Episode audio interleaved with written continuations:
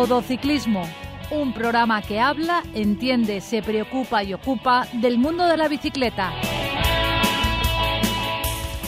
Muy buenas tardes. Esto es Todo Ciclismo. Un programa que habla, entiende, se preocupa y ocupa del mundo de la bicicleta. Todo ciclismo. Recibir un saludo de Sari Zorio que hace posible que desde el control técnico llegue hasta todos vosotros este programa. Y de José Villena quien nos habla desde la 102.5 Universidad Británica de Valencia Radio. Damos la bienvenida en el programa de hoy a don Francisco Frank. ¿Qué tal? ¿Cómo estás? Hola, buenas tardes. Y a don Francisco de Casa. Muy buenas, Pepe. Automovilista. El claxon está bien si se usa como aviso, pero nunca para molestar. Ciclista. Es conveniente que salgas siempre que puedas en grupo. No te olvides visitar nuestra web todociclismoradio.com. En el día de hoy no podemos empezar el programa de otra manera, sino felicitando, yo creo que es el mejor deportista de la historia de España, al gran Rafa Nadal. Rafa, felicidades en este programa de ciclismo, pero qué grande eres, qué ilusión has dado a todos los españoles. Muchas, muchas felicidades. Bueno, y seguimos, ¿cómo no? Pues con las noticias que nos ha dejado el mundo de la bicicleta en nuestra comunidad valenciana en los últimos días, de la mano de nuestro colaborador Jaime Pérez. Javier Benítez, del Mr. Biker, ha conquistado en Xavia la cuarta etapa de la Volta a la Marina, tras 68 kilómetros de recorrido.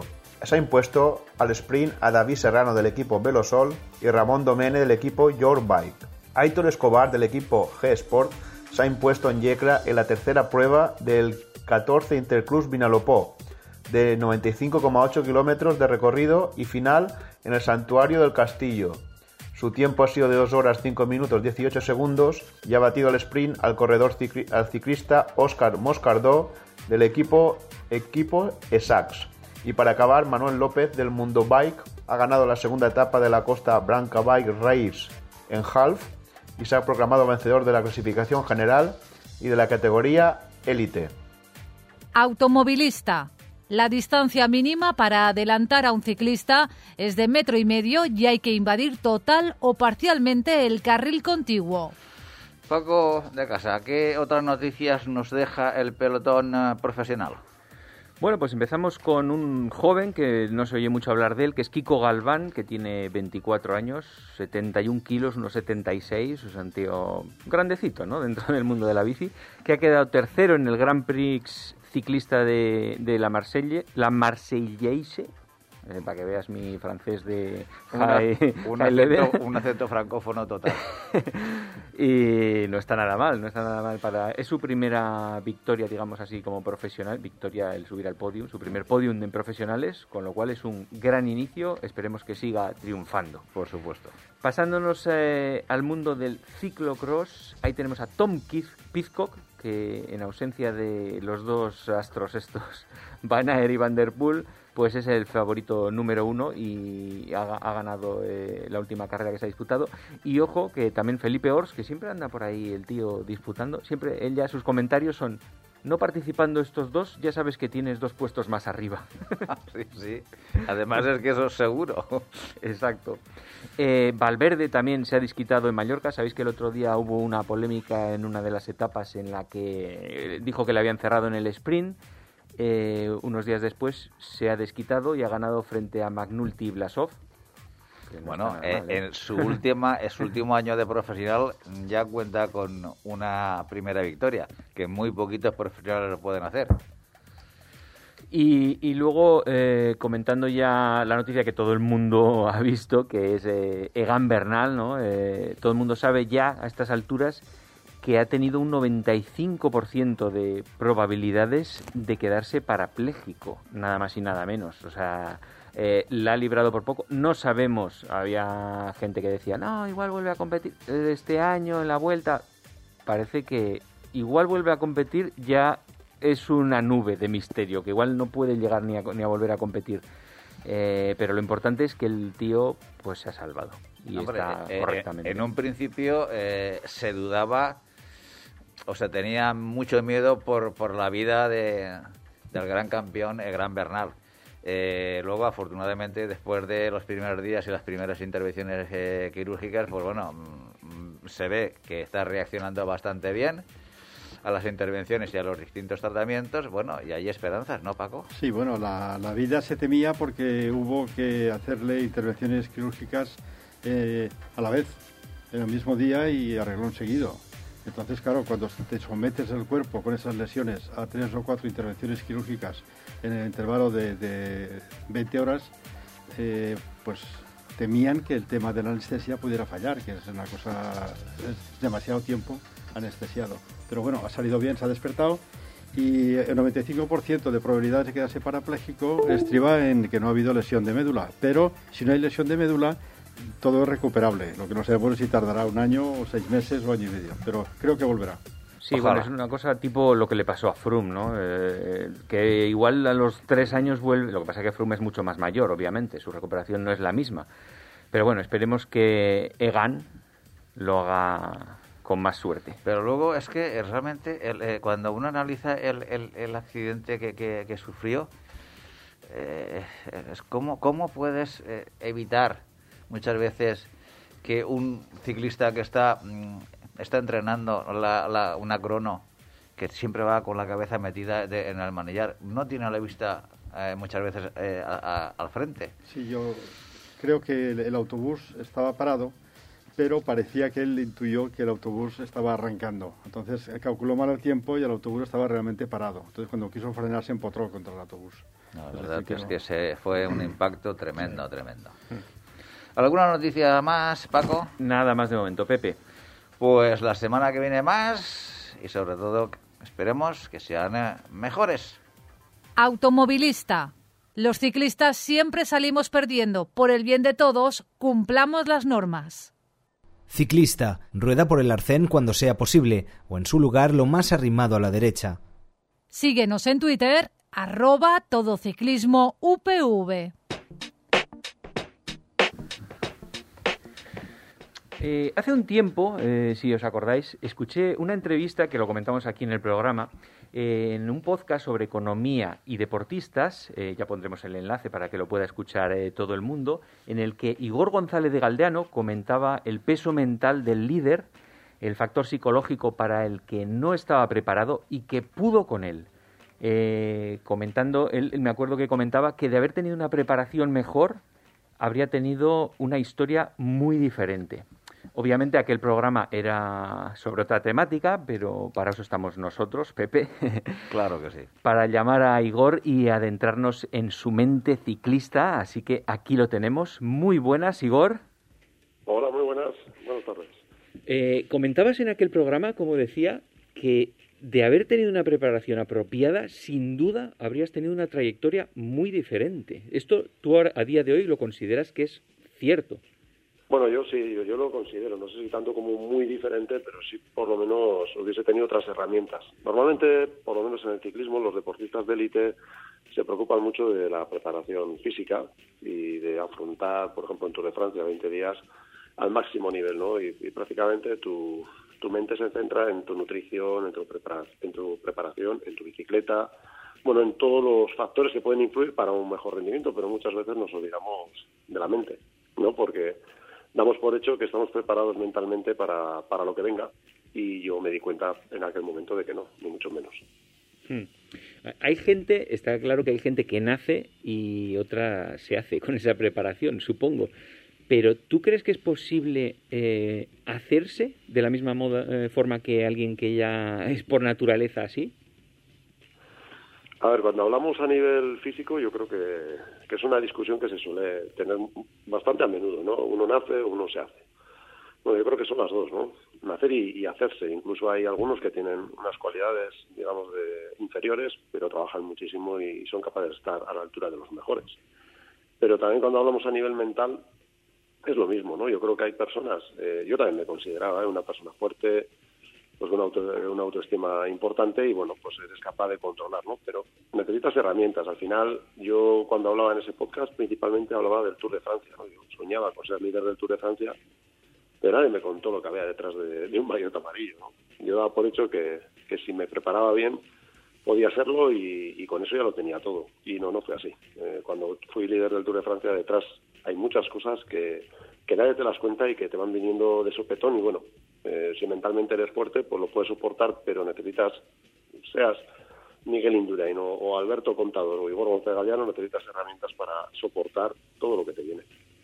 A ver, yo, hablando desde el mundo aficionado como somos nosotros, eh, cuando te picas con un, alguien en una peña, que subes un puerto, te picas y vas primero y crees que vas a ganar, tienes ese tembleque de debilidad que supongo que es ese miedo al éxito, pero tú ya contabas con una autoconfianza, dices. O sea, era más allá de eso todavía.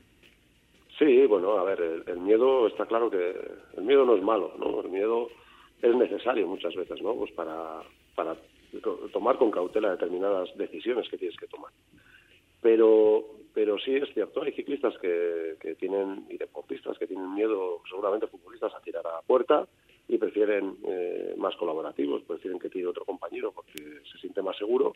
Y en el ciclismo es igual, ¿no? Hay ciclistas que tienen miedo a, la responsabilidad, a atacar, hay otros que no. Y eso es un miedo que hay que superar. Yo suelo decir que hay dos tipos de miedo, ¿no? Uno el que te hace ir hacia adelante, pero como, como pollo sin cabeza, y, te precipitas, y otro que te hace ir hacia atrás, ¿no? Que es, que es no afrontar las responsabilidades que te, que te tocan en el momento. Sí, el, el lastre, el lastre total.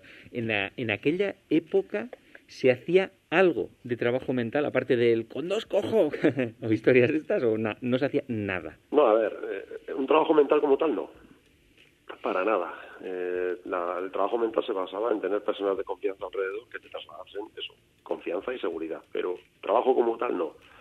Por lo tanto, creo que los equipos poco a poco, sobre todo desde que han venido los equipos anglosajones, están introduciendo eh, muchas cosas, no solo tema aspecto psicológico y trabajo mental, sino que también están trayendo otra, otra serie de mejoras dentro de los equipos y todos se van adaptando, por eso suben tanto también tanto los presupuestos.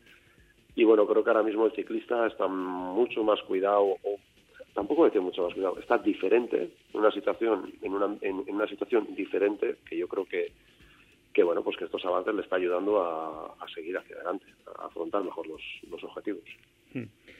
Y a ti particularmente eh, y posteriormente a dejar la bicicleta, ¿qué, ¿has realizado alguna técnica o qué técnicas te han ayudado a mejorar la fortaleza mental?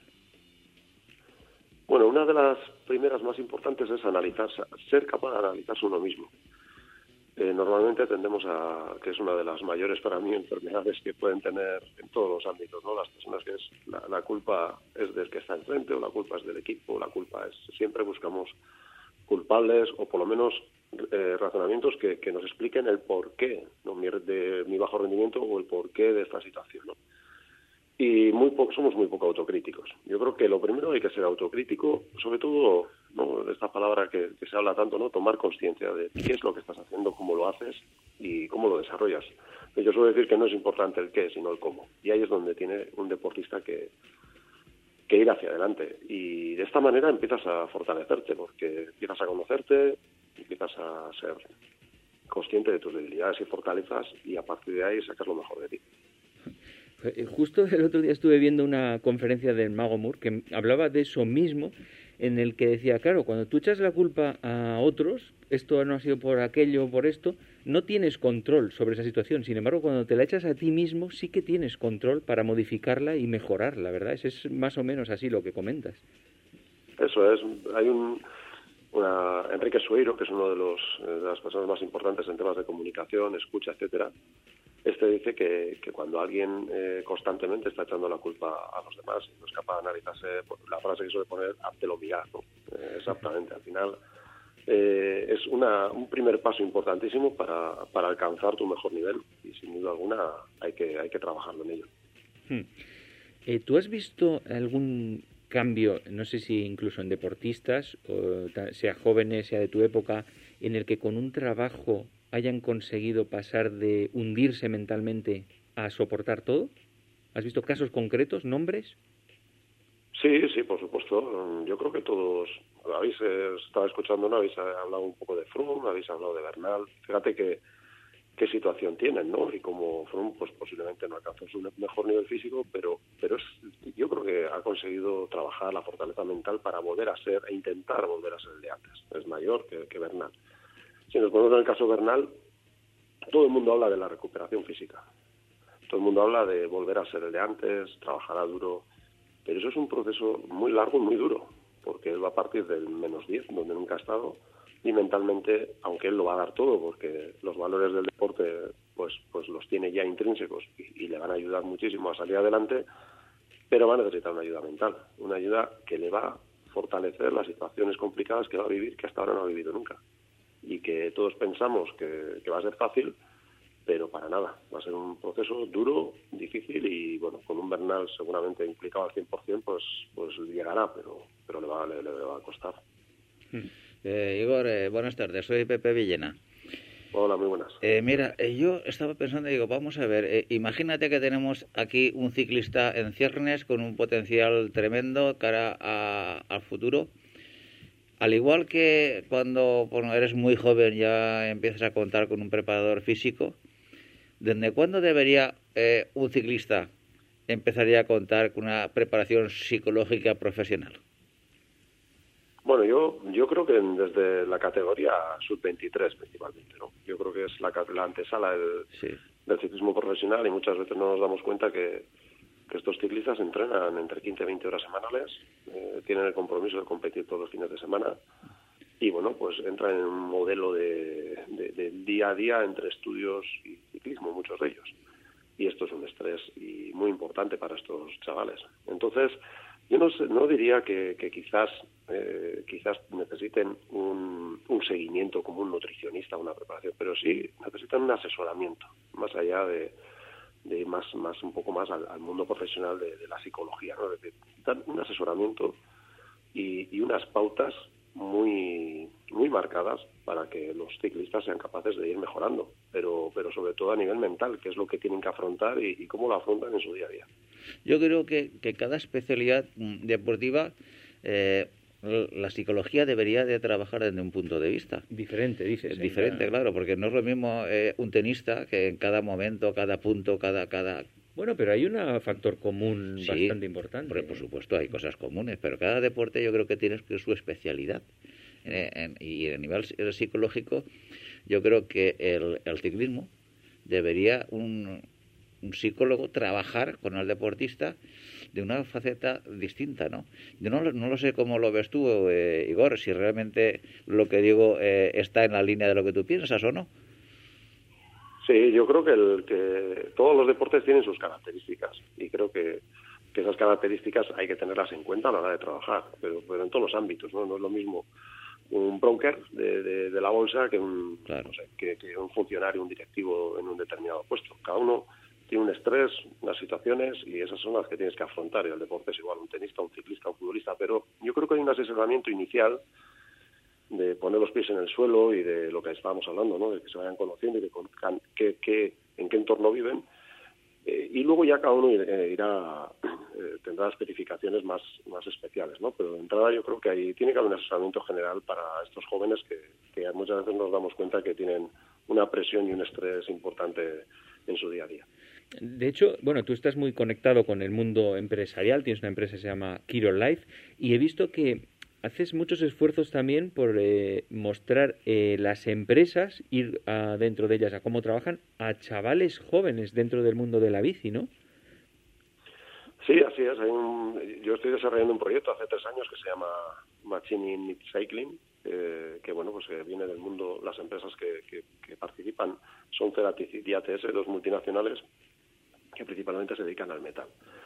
Entonces, bueno, ellos quieren atraer valores y actitudes del mundo del deporte a la empresa, porque muchas veces hablamos de conocimiento, que los chavales estén preparados, conocimiento, pero muchas veces lo más importante en estas empresas, y yo creo que en general en el mundo empresarial, es buscar personas comprometidas, disciplinadas, con una serie de valores que el deporte lo tiene. Y bueno, y luego lo, lo que os he contado, al final son chavales entre 18 y 21 años que, que quieren ser ciclistas profesionales porque ellos creen que lo pueden llegar a ser y se centran en su pasión y los estudios, pues uno, el equipo eh, le dice, tienes que sacar tu mejor rendimiento, por lo tanto eso ya les genera un estrés, y en casa le dicen, eh, tienes que acabar los estudios en los años que toca. Y esas dos cosas al final les bloquea, y normalmente suelen tomar la decisión de abandonar una de ellas, y normalmente son los estudios. Entonces, este proyecto lo que busca es que hagan las dos cosas, que cuando terminen, cuando vean ellos y tomen la decisión, que tengan dos oportunidades y, por supuesto, acercarles un mundo del metal que cada vez es más atractivo y que lo vean como tal, ¿no? que es atractivo y que, les necesita en el futuro. Ese es un poco el objetivo. Porque tú, eh, yo no sé si partías cuando ya eras profesional, tenías una educación de, no sé si habías estudiado mucho o no, te viste en una encerrona cuando terminaste. ¿Cómo fue tu salida? Bueno, yo, eh, bueno, yo como ciclista profesional, antes de ser ciclista profesional, estaba estudiando INEF, eh, aquí en Vitoria, y bueno, pues hice los tres primeros años de carrera y luego, claro, pasé a profesionales y ya yo, bueno, tuve el compromiso de acabar la carrera, ¿no? Me quedaban dos años y fui sacando una asignatura, otras no, pero una de las cosas que tuve es que de forma eh, personal, por parte de muchos profesores que estaban en la universidad, me ayudaron, me ayudaron a cambiar los exámenes. No había una normativa ni, ni un protocolo que, que que, tuviese esas características, pero ellos me ayudaron. Y gracias a ellos, pues hoy soy licenciado en Ciencias de la Educación y del Deporte. Mm. Por lo tanto, muy agradecido. Y eso es lo que el proyecto también quiere. Una vez que termine el ciclismo, pues mira, yo cuando terminas el ciclismo suelo decir que el, que el pasado se mira en compañía y el futuro en soledad.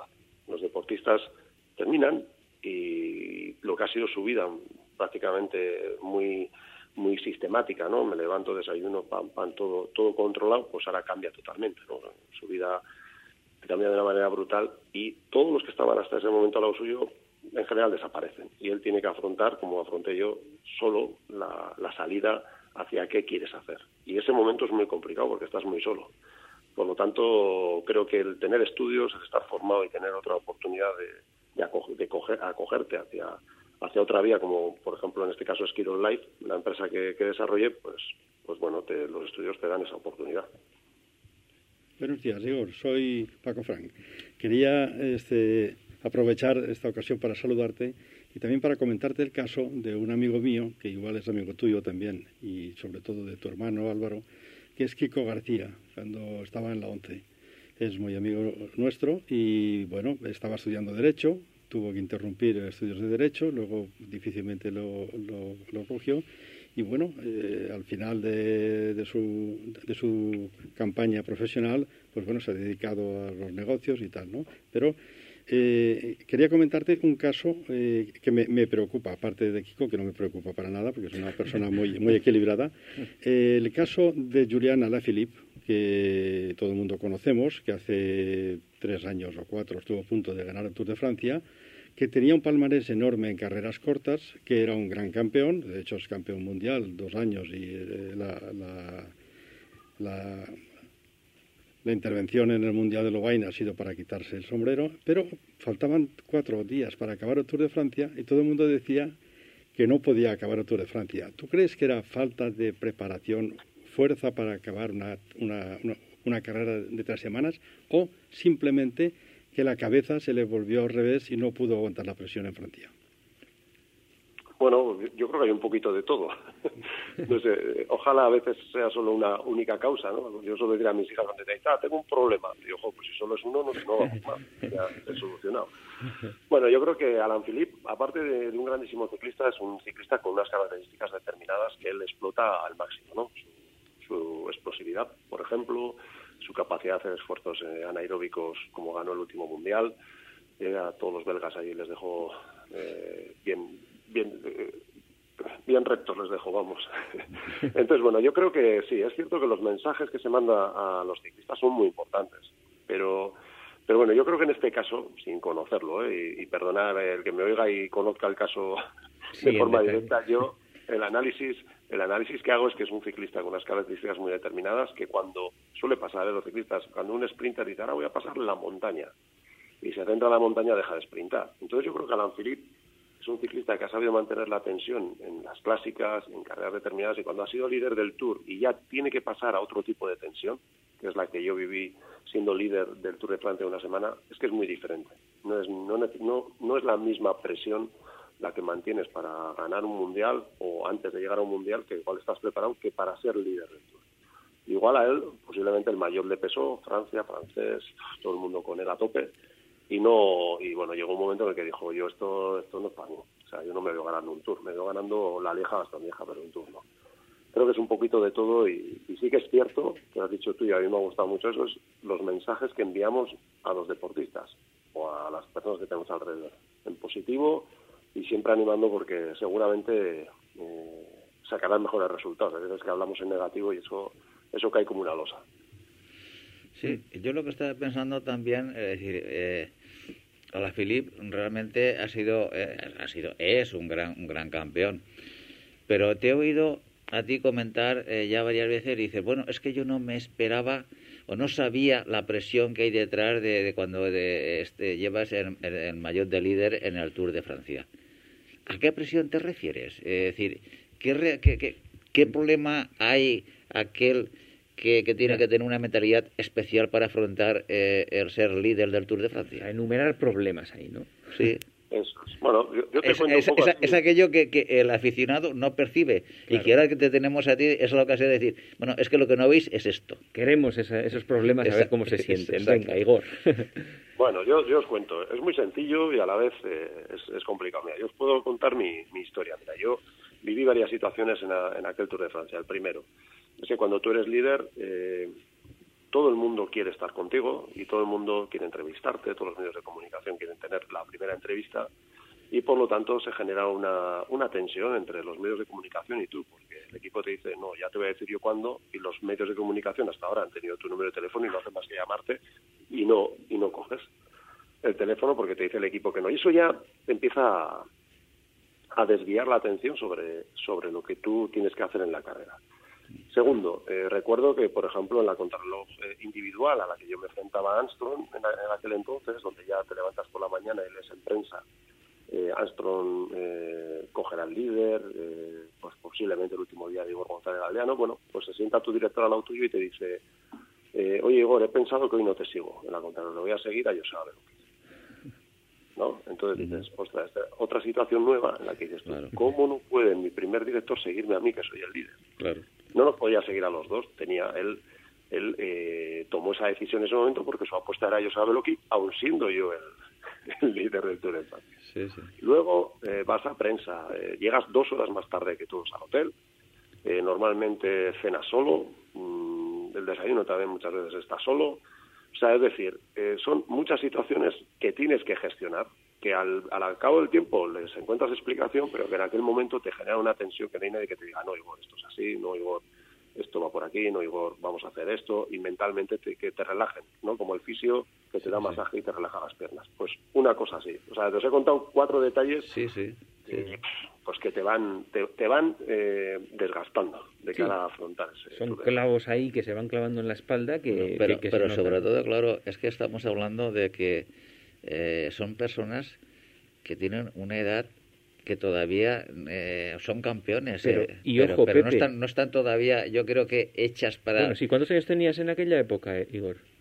Yo tenía 29 años, creo. Bueno, 29 años, ya. Sí, ya, sí, sí. Bueno, 28. Pero, pero, yo creo que en ese momento, ojo, porque todavía no existía lo, lo que hay hoy en día de las redes sociales, que ya tiene que ser la locura para los que compiten ahora, ¿no? Mucho daño está haciendo eso, sí, A, los ciclistas, bueno, en general a, mis hijas también les hace mucho daño las redes sociales, así que a los ciclistas, o sea, nosotros teníamos prohibido el leer la prensa eh, todo allí en, Francia, vives en tu burbuja, para no para no estar eh, mediatizado, ¿no? Ni, ni fiscalizado. ¿Pero eso lo conseguías? O sea, porque al final siempre tienes un familiar que te dice, han dicho no sé qué de ti. Sí, claro, claro. Si no te venía el telediario y te quería entrevistar en directo a las tres cuando tenías que adelantar. O sea, son muchas cosas. Hay gente como Armstrong, que yo estoy convencido que tenía apoyo mental para afrontar, porque ya de por sí, sin entrar en, la parte no deportiva, digamos, de rendimiento, él psicológicamente era un hombre muy fuerte hmm. y que, que, utilizaba las herramientas psicológicas para vencer a sus adversarios. Sí, para bajarles la moral. Él... Y lo tenía muy bien controlado. Y eso puede ser innato, pero yo creo que tenía también ayuda para, para saber gestionar. Estás, estás en una situación límite y hay que, hay que saber gestionar. Yo, yo no lo critico ni mucho menos. Sí, de hecho, en el, en el, yo también estuve leyendo hace poco el libro de Tyler Hamilton y ahí habla de que Armstrong también tenía que, claro, él, su objetivo era bajar a la gente para que, que quedasen asustados, digamos, pero que él también tenía sus líos mentales por, porque, todo le afectaba también a su, a su nivel, obviamente. Eh, bueno, pues eh, Igor, eh, ha sido un placer hablar contigo, ya se nos ha acabado el tiempo y que nos contases un poco los detalles mentales que sufre un ciclista profesional, que siempre es un gusto, desde luego, y esperamos que te vaya muy bien con tu empresa Kirol Life y con el evento Total Cycling este que vas organizando cada año y te seguiremos. Muy bien, pues muchísimas gracias por, por llamarme. Venga, hasta ahora. Un abrazo, Un abrazo. Automovilista. No se puede adelantar a otro vehículo si vienen ciclistas en sentido contrario. Ciclista, no sueltes nunca las manos del manillar. Búscanos en Facebook, Todo Ciclismo UPV Radio. Paco Fran, lo prometido es deuda. La semana pasada, eh, bueno, te quedaste con la promesa de que nos ibas a hablar de un grande del ciclismo español. Valverde, el más grande con menos grandes. ¿Cómo lo ves? Bueno, eh, ha sido un día muy especial porque además, eh, como ha salido a colación el tema de Rafa Nadal, sí. eh, que creemos que es un, es un deportista español irrepetible, es muy difícil que haya, por lo menos en el campo del tenis, alguien que sea capaz de ganar 21 Grand Slams. Entonces, en el mundo de, del ciclismo tenemos varios ídolos en España. Pues empezó con Bamontes, luego Perico, luego Indurain, luego Contador y siempre está Valverde ahí, ¿no? Entonces, eh, ¿qué, ¿qué, lugar en el escalafón merece Eduardo, este Valverde? Alejandro, Alejandro Valverde. Alejandro Valverde. Pues bueno, como es una persona especial, hay que tratarlo de forma especial. Por ejemplo, nadie, nadie ha estado 20 o 21 años de profesional, de, de españoles ni de extranjeros. Como decías antes en, la, en las, eh, las noticias, hasta ayer o antes de ayer, ganó una prueba en la Challenge de Mallorca, al sprint, en, en Andrach. Es decir, un señor de 42 años no es que esté, no, que esté corriendo, no es que esté compitiendo, es que está ganando.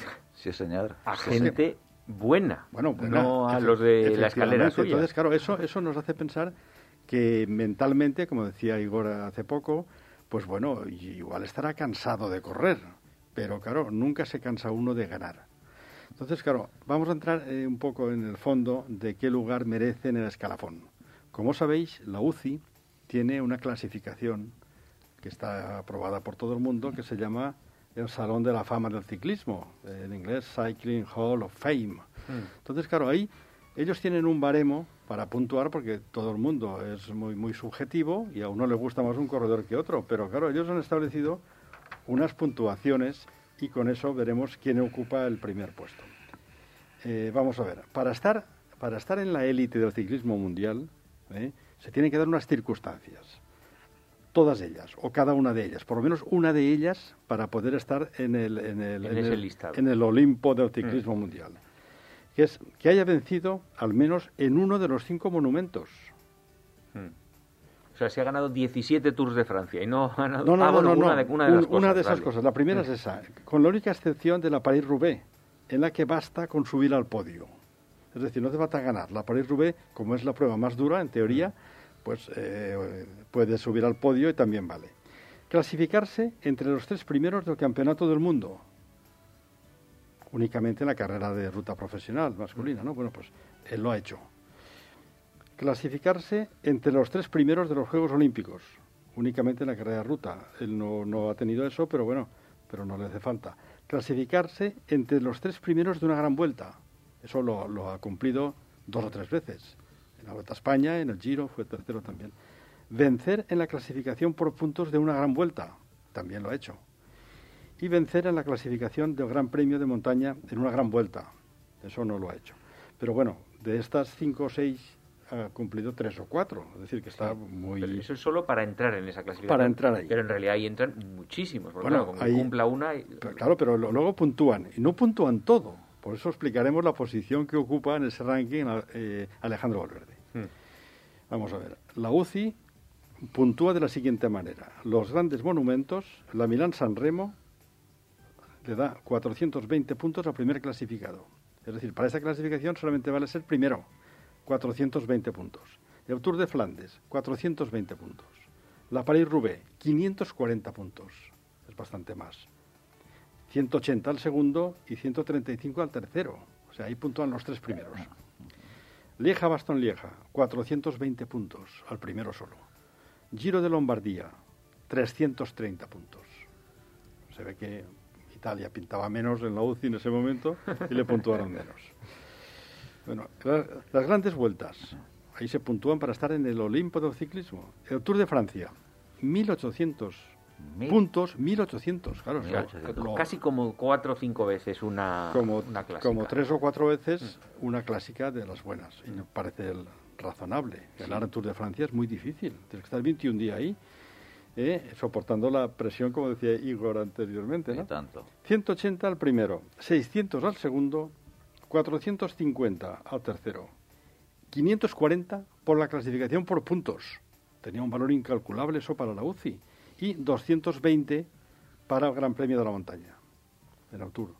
En el Giro de Italia, 810 puntos, o sea, bastante menos que el Tour. ¿eh? y, la vuelta ya me tiene sin no, menos. espérate, 270 al segundo, 210 al tercero, 245 clasificación por puntos y 105 Gran Premio de la Montaña. Vais viendo lo poco objetivo que es esta clasificación para, para clasificar a un corredor por el esfuerzo. O sea, ser premio de la montaña del Giro, imagínate, 105 puntos, que es como hacer la, la vuelta a Sedaví prácticamente. Eh, vuelta a España, 720 puntos. Al primero, 240 al segundo. O sea, ser segundo eh, se considera ya nada. 240. Comparado con una clásica. Nada.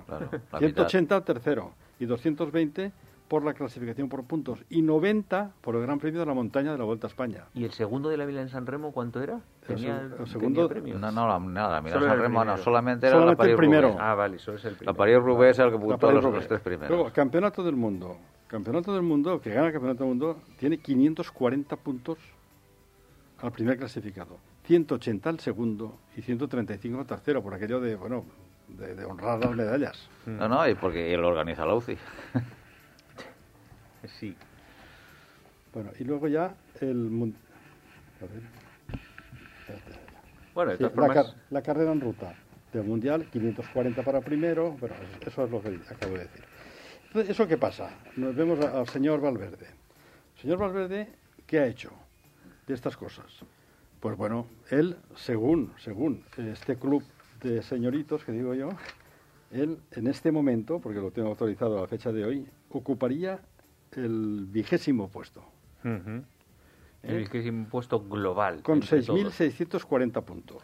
Vamos a ver. Pero estamos hablando de, histórico. de eso que acabo de decir. Sí, sí, pero... Sumado. ostras, pero si gana alguna, igual puede pasar a... Eh, contadores está por encima de él. Ahora, ahora, os cuento para mm. que veáis una referencia de dónde está, quién mm. tiene por delante. Claro, hay uno, hay uno que es intratable, que es eh, Eddie Merckx, que luego comentaremos la comparativa.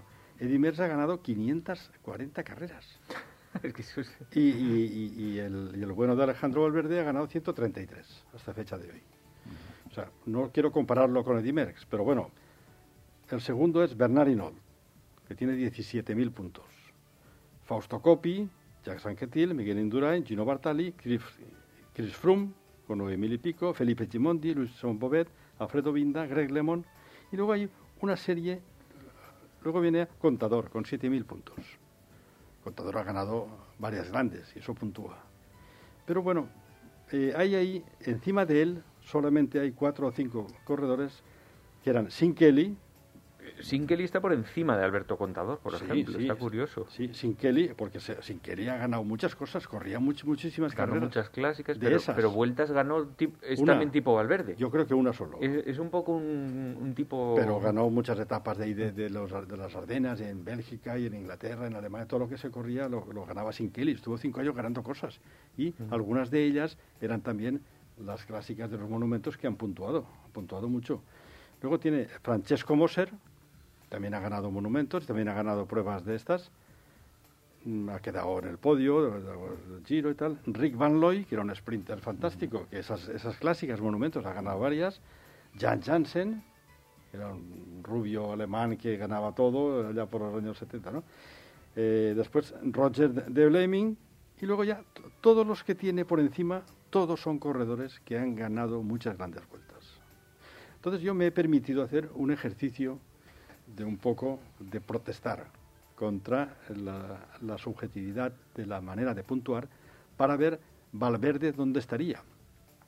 ¿Pero con otra puntuación tuya o qué? sí, con otra puntuación. Es que, claro, Valverde ha ganado un montón de vueltas a Murcia, un mm. montón de vueltas a Cataluña, la vuelta al País Vasco, la París-Niza, ha ganado cosas que no puntúan aquí.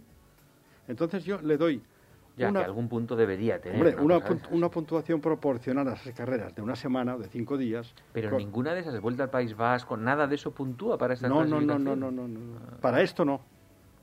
Para, Pero entonces si metemos ahí a Edimers, que seguro que ganó tropecientas mil de No, vamos a ver, yo he hecho la comparativa poniendo esas etapas, que ha ganado muchas cosas, y me sale que el señor Alejandro Valverde, con un poco de objetividad, tendría 14.000 14.390 puntos y ocuparía el podio, ocuparía un lugar inmediatamente después de Bernardino y estaría inmediatamente después de Eddy Merckx. Y para mí esos tres son los tres grandes del ciclismo.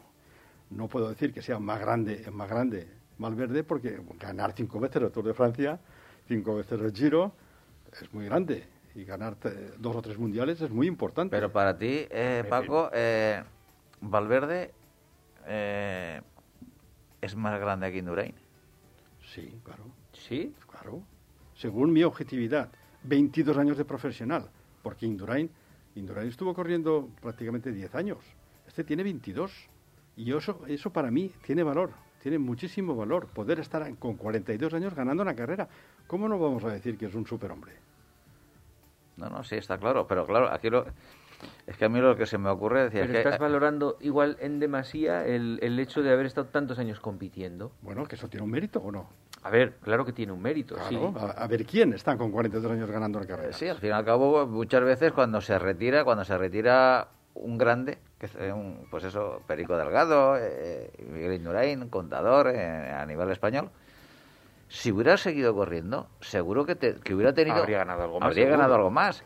Lo que sucede que hubiera ganado algo más, pero a lo mejor de menor calidad. Porque cuando uno se retira y está a altísimo nivel, los que están ellos, entiendo yo que lo que están ellos eh, validando es si son capaces en, la, en, la, en el año siguiente de eh, revalidar los éxitos importantes, es decir, un giro, un tour, una vuelta a España. Eso. Hoy, hoy estamos analizando si realmente lo que tiene valor es eh, ganar las grandes, ser más grandes sin grandes. Pues bueno, estamos analizando eh, el fondo de la cuestión.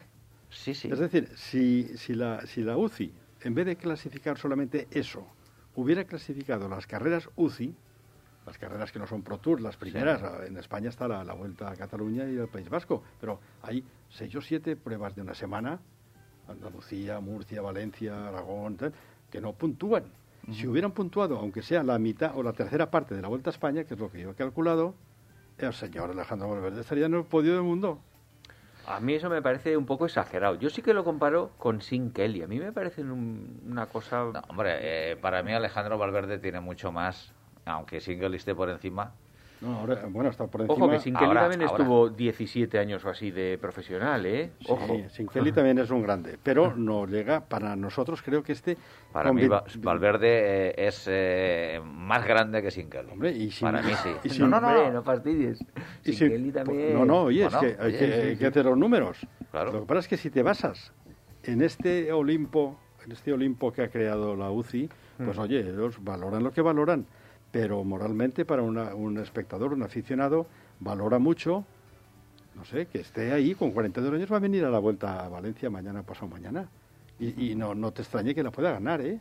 Sí, eh, la, la, vuelta a la Comunidad Valenciana empieza el próximo miércoles, día 2 de febrero, acaba el día 6 y realmente eh, está con, con unas posibilidades, porque también yo pienso que a lo mejor está centrando muy mucho la temporada presente eh, Alejandro Valverde en el principio, donde puede conseguir triunfos, y como, y como no, ya eh, como eh, hemos comentado, ya ha conseguido uno en, en Mallorca, y realmente si tuviese ahora éxito también en la comunidad valenciana y supongo que irá a correr también eh, la Vuelta a Andalucía, a participar en la Vuelta a Andalucía, y tuviese allí una o dos etapitas también que ganara, vamos, es que eh, el comienzo del año sería inmejorable y tiene todavía todo por delante Eso de, la temporada. Fíjate otro tío que tal vez se podría comparar con Valverde, que es Yalaber, que así por el perfil, está bastante más abajo, está en el puesto 44 en el, en el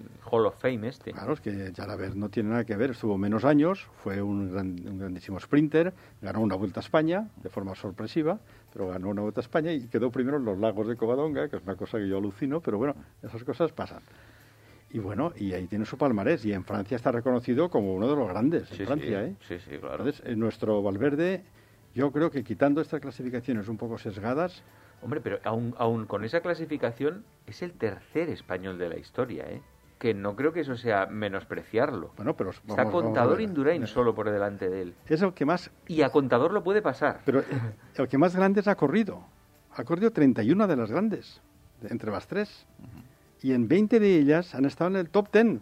Si no te creas que ha ido allí a pasearse. Es decir, no ha podido ganar el Tour ni el Giro, ha ganado una Vuelta a España, pero ha estado estado eh, en los 10 primeros en 20 de 20 participaciones, o sea que ha ido, ha ido a luchar. Eh, cada uno de nosotros deberá valorar si le parece mejor el palmarés de Miguel Indurain, que ganó cinco tours y que fue, no sé, el mejor en contrarreloj y en montaña, fue el mejor durante cinco años, o valorar toda una carrera de 22 años que a los 42 años aún sigue ganando, aunque no haya ganado más que una Vuelta a España.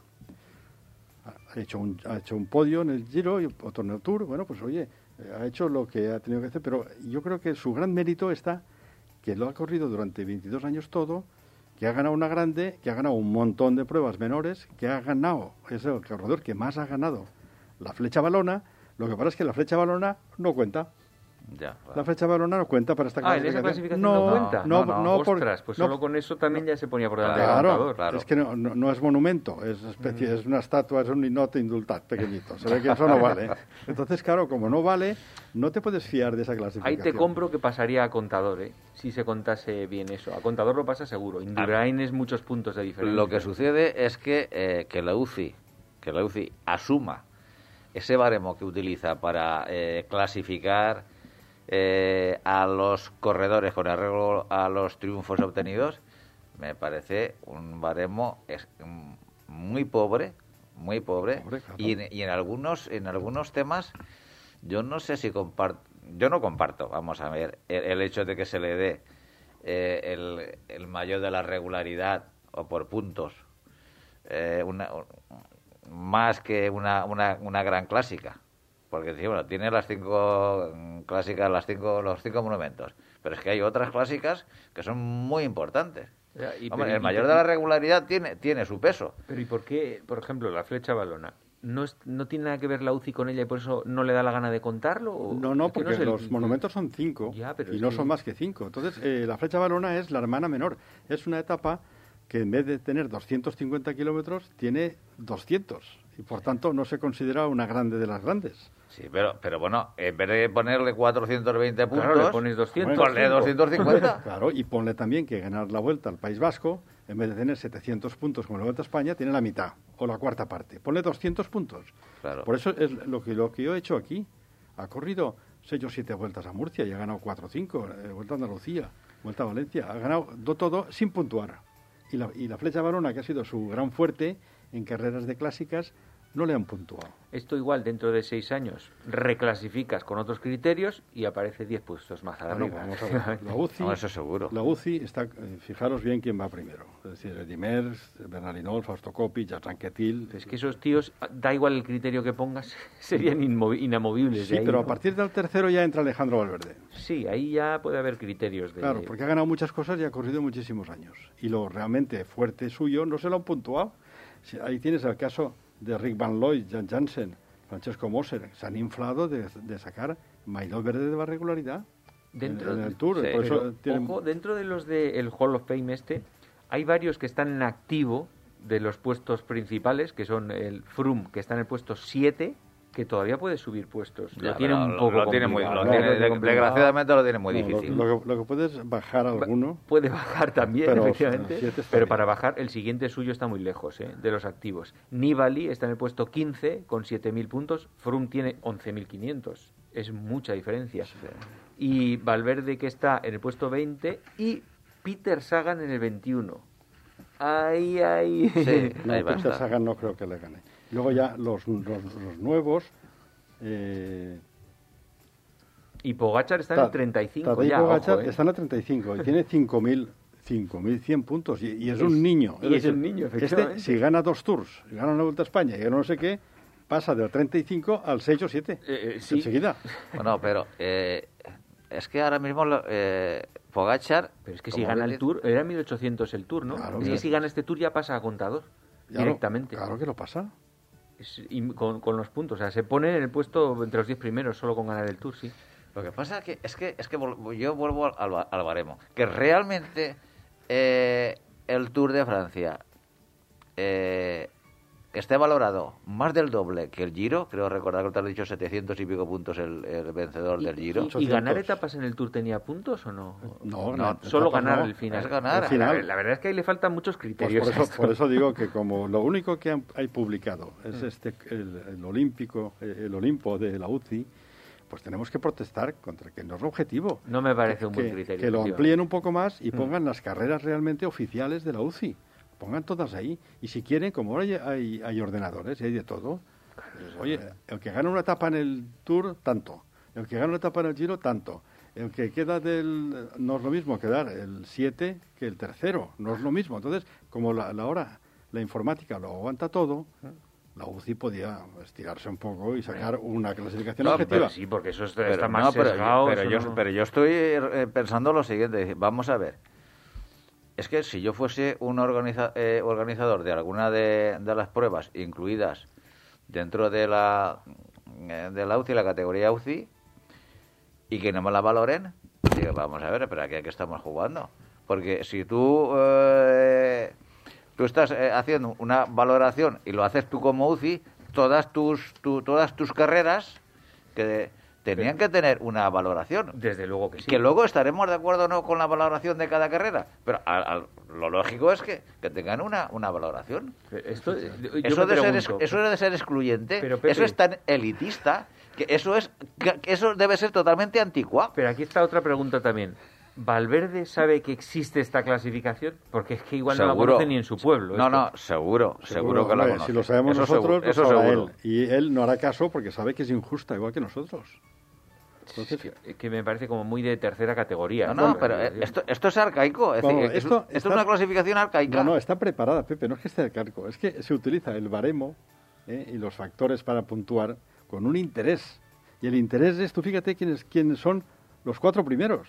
Los cuatro primeros, tú diré a la UCI, que está en Francia y en Bélgica y en Holanda, que quite de ahí a Eddy Merckx, Pero- Bernard Hinault, Fausto Coppi, Jacques Anquetil. Hombre, pero es que a, a- eh, Merckx y a Bernard Hinault es que no los puedes quitar de ninguna forma, con ningún Hombre, criterio, porque esos con- tíos son... Con, con- con los números que yo he hecho para Alejandro Valverde, Alejandro Valverde ocupa el tercer puesto detrás de Bernard Hinault. Estaría en el podio. Sí, Ese sí. sería, si hubieran puntuado todo, Valverde estaría ahí, porque este año todavía va a ganar cosas, ¿eh? Este año todavía puede ganar una vuelta a Murcia y a lo mejor en Valencia o alguna cosita por ahí. Pero bueno, yo creo que el reconocimiento que tenemos que hacer aquí nosotros, como tú has dicho en el título, un- uno de los grandes sin grandes, pues oye, a pesar de no ganar grandes, pero Bueno, no son sin grandes, con menos grandes. con menos grandes. ¿Por qué? Porque es que hay que recordar que ha sido campeón del mundo. No, campeón del mundo y tiene sus puntos, eso sí, Ah, se sí, los han sí, dado. claro. ¿Eh? Y tiene en las grandes, como ha estado mm, 31 veces, es el que más el que más ha corrido grandes del mundo. 31 veces las tres grandes. Y es el que más ha estado en el top 10. Ha estado 20 veces en el top 10. Eso no lo ha hecho nadie. Ni No, no, ni eso- es- nadie. eso está Entonces, claro. Tiene unos méritos que aquí no se valoran. Entonces, moralmente, para mí, para mí está en el Olímpico en, el Olimpo de los tres primeros del mundo de toda la historia. A mí me sigue pareciendo exagerado. Hombre, Eso. de los tres primeros, detrás del monstruo, Eddy Merckx y de Bernardinol. Pero Bernardinol no te creas que le lleva mucho, le lleva 2.000 puntos, ¿eh? que si este sigue este año ganará algo bueno, se lleva otro. Pero Bernardinol ganó, supongo que ganaría tropecientas mil vueltas pues menores también. Sí, pero no, algunas de ellas no le han puntuado, pero es que ha ganado también clásicas de un día. ¿eh? Pero es que han ganado tantos tours y tantos giros que eso puntúa muchísimo. Hmm. ¿Eh? pues decir que este eh, Alejandro Valverde ganó la Vuelta a España del 2009.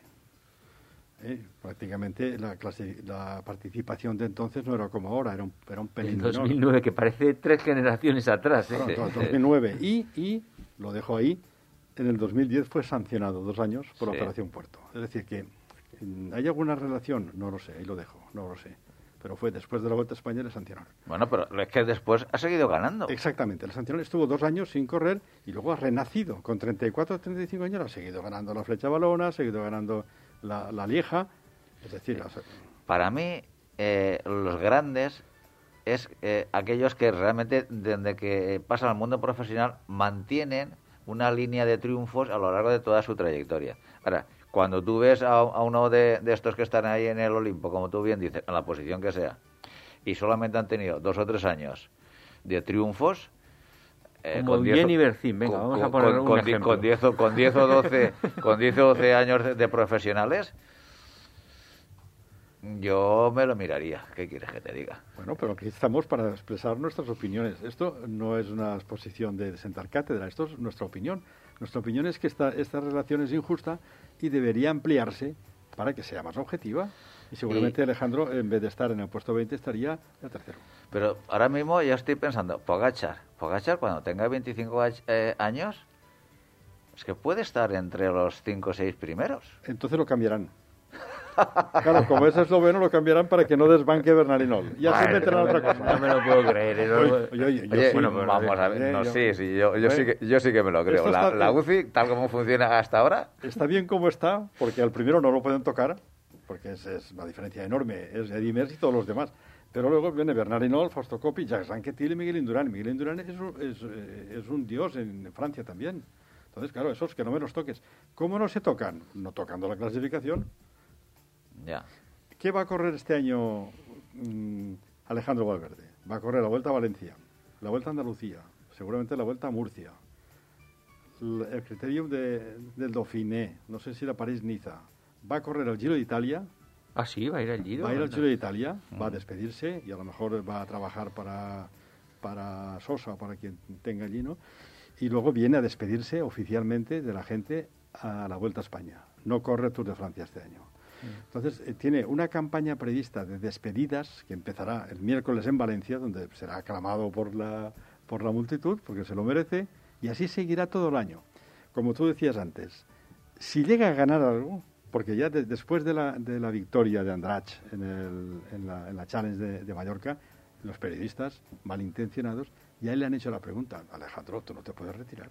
Si estás, ganando, tío, ya has ganado a Tim Wellens, ya has ganado a otro que, es un sprinter en montaña y tal, estás a su altura de los mejores.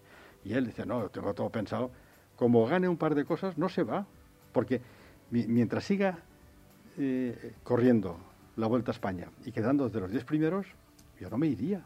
¿Para qué? ¿Tú crees que no se va a ir? O sea, que el tío va... Yo creo que físicamente, genéticamente, tal como está ahora, está para estar un año más. un año más. El tema, el tema, yo creo que el secreto el secreto de estos grandes campeones es uno. Y el secreto es tener la misma ilusión que el primer día. Porque tú ves a Rafa Nadal, que es lo que lo hemos comentado al principio, y cada vez que, gana un punto, cada vez que gana un set o cada vez que gana un partido, es que lo vive como si fuese el primer triunfo de su carrera. Y cuando tú ves a... Eso, es difícil, ¿eh? claro, mantener la ilusión ahí es, que me parece una pasada. hablando de la psicología que, está hablando eh, Igor González de Galdeano, es que mentalmente, un año, otro año, el esfuerzo que supone estar a, eso, a ese nivel competitivo es brutal. Es que mm, dejas de, vivir un montón de circunstancias para tener tú un, un nivel físico para poder competir y afrontar esos retos enormes. Es decir, es que estás una serie de años, los mejores años de tu vida, los estás sacrificando solamente por y para tu actividad deportiva, que es tu profesión. Mm. Pero a cambio, ¿cuánto has dejado de vivir? ¿Y cuántos líderes y cuántos campeones están eh, con el compromiso de seguir año tras año y alargando su carrera profesional y dejar de vivir todo lo que está dejando de vivir Alejandro Valverde? Que es que eso muchas veces no se valora. pues eso es lo que estamos valorando aquí que a los 42 años no es que esté corriendo, es, no es que esté compitiendo, es que está ganando. sí, sí, eso es alucinante. Vamos. claro, ganar a los 42 años, yo no me iría. Nosotros sabemos lo que son las pruebas de, las, sociales con 40 45 años. A los 45 años hay tío que está fortísimo que no gana, no, no, va a la Vuelta a España, pues porque no tiene un equipo que te entrene, que tenga un médico allí, pero a los 45 años, si estás genéticamente bien, estás para correr. Yo no me iría. ¿Por qué se va a ir? Si lo que le gusta es correr.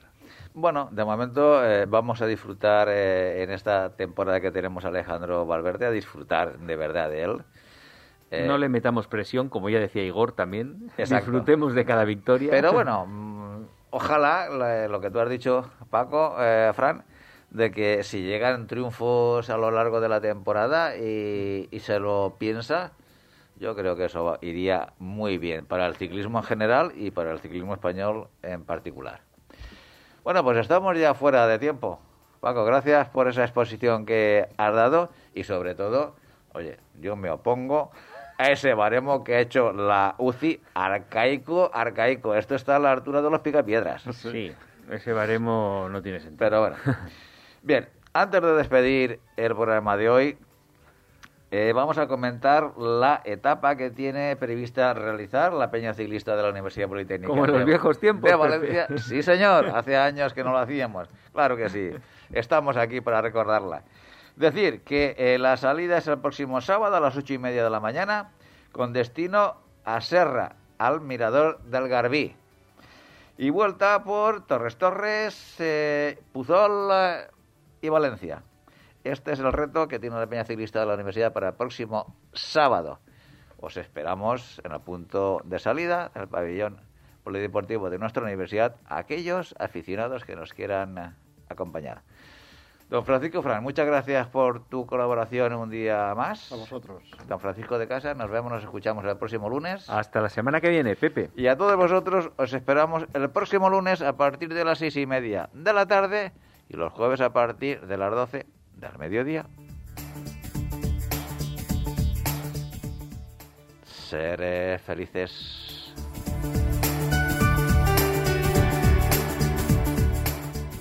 No te olvides visitar nuestra web todociclismoradio.com. Acuérdate de ponernos una reseña en iTunes.